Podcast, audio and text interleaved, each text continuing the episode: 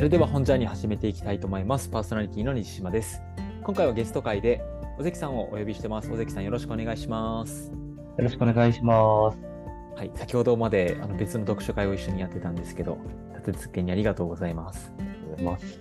尾関さんとあの毎週朝読書会をしている仲間でして、まあその中で紹介していただいた本が僕も大好きな本だったので、今回はちょっと一緒にあの撮りませんか？っていうふうにお誘いさせてもらって今回実現しております。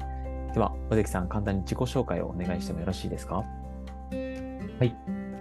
えー、大関です。えー、毎週西島さんとは朝読書会でお会いしています。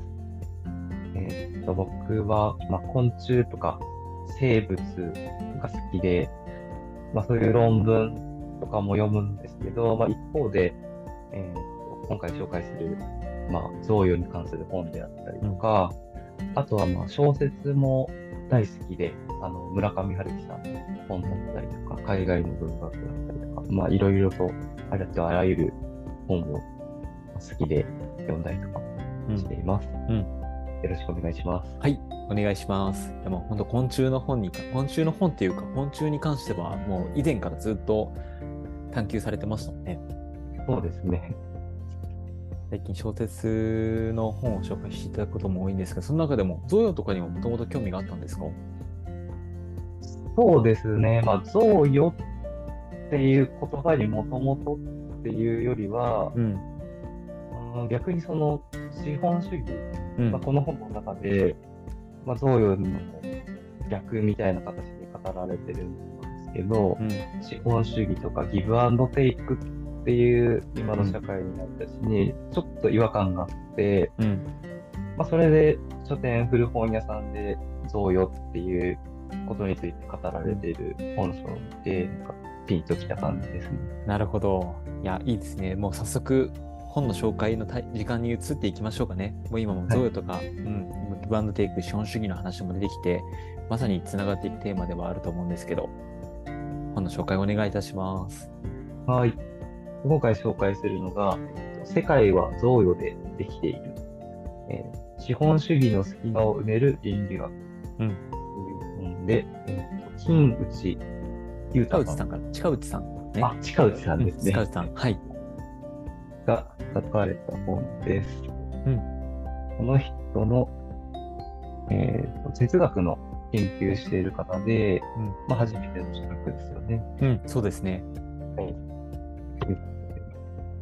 結構いろんな方がもうね、読んで絶賛されてたりとか、贈与、この本をきっかけに、僕自身も、あの、知る、し深くこう知ることになって、いろんな本を、ここから手に取ったっていうきっかけもあった本だったので、とてもなんか嬉しいなというふうに思ってるんですけど、この本のなんか内容、どんな内容だったか、尾関さんからご説明いただいてもよろしいですか？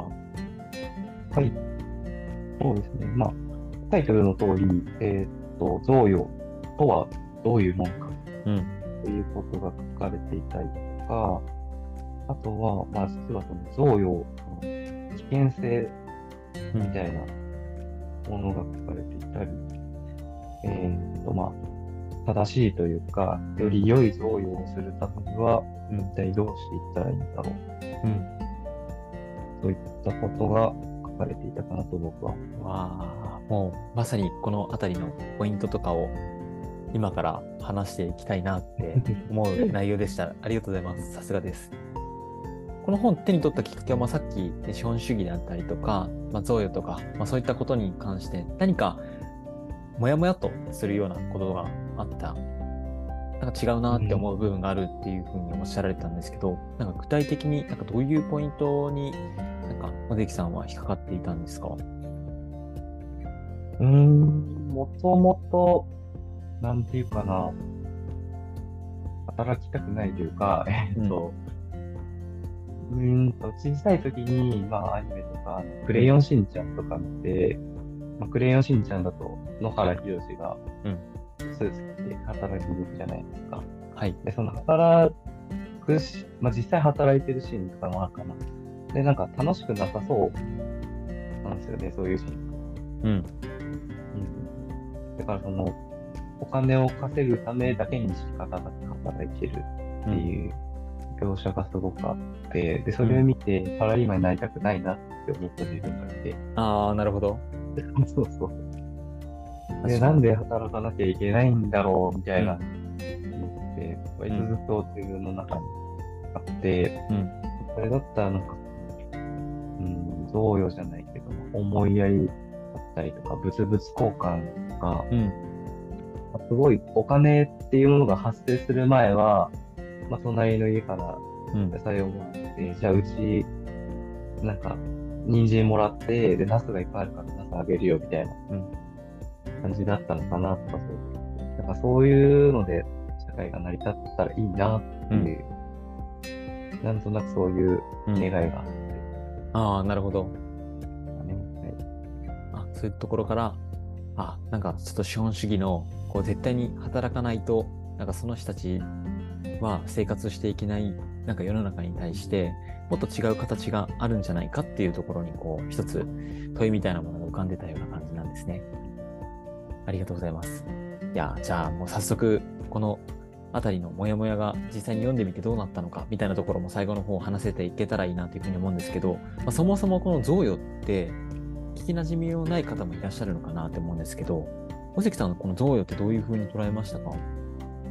贈与は、あーんと、まあ、この、なんていうのかな。耳で聞くと、うんちょっとなんか、硬いうん。イメージが最初あって、なんか贈与税とか、ああ、はあはあは。あ、確かに。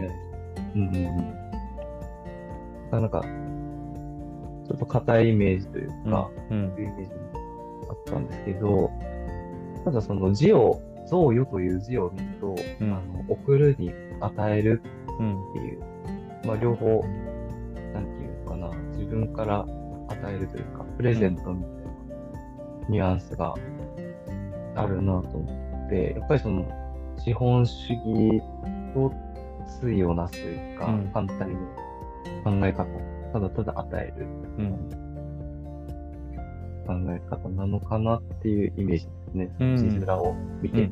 うん、なるほど。あれですよね。見返りを求めずに渡すこと。まあ、資本主義の場合は、交換の原理にどうしても持ち込まれるじゃないですか。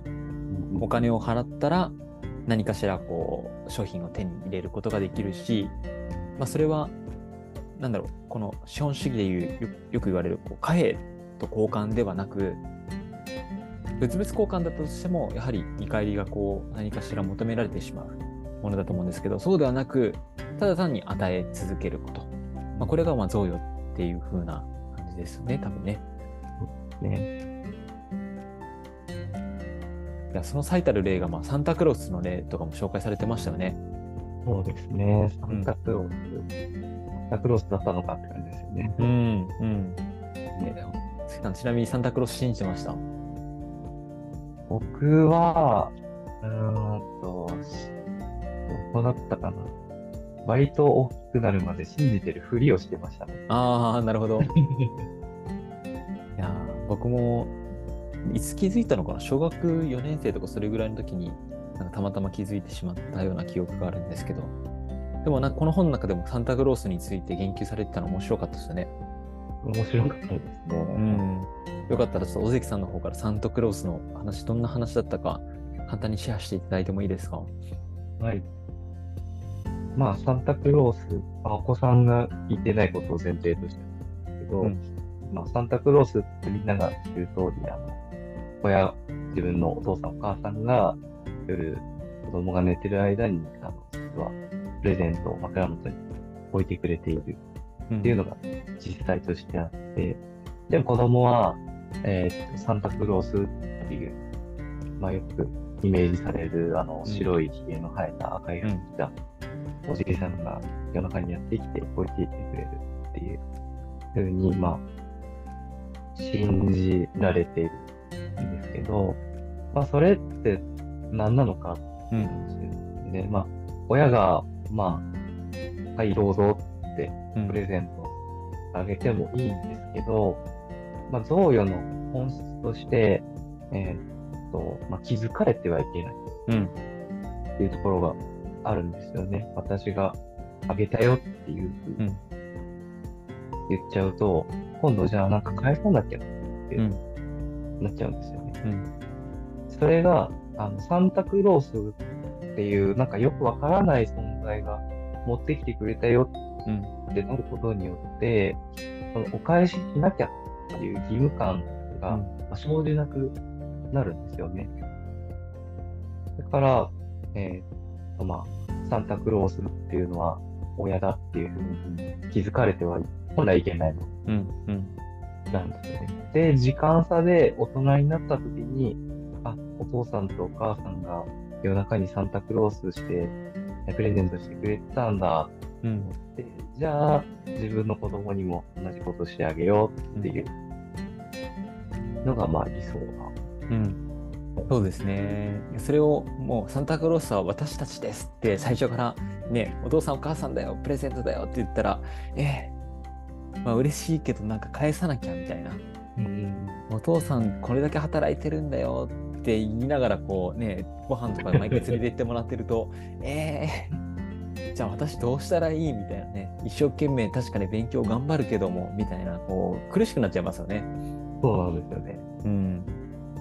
だからなんか気づかれずに、まあちょっと世代古いかもしれない。タイガーマスクが、タイガーマスクって名乗って、でプレゼントを勝手に寄付してたみたいな話とかも結構近しいものもありますよね、なんかね。